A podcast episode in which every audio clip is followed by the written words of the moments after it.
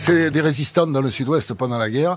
Et il y, a les, y a les Allemands qui arrivent sur le village et ils, ils se disent on va partir se cacher dans la montagne. Et puis ils disent putain, on n'aura pas le temps. Il y en a une qui dit on n'aura pas le temps.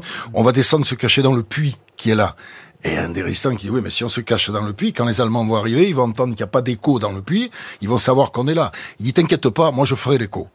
Et donc, euh, ils se planquent tous au fond du puits, et l'officier allemand arrive sur la place du village, il se met à côté du puits, il fait, il n'y a personne dans ce village, et t'entends, il n'y a personne dans ce village.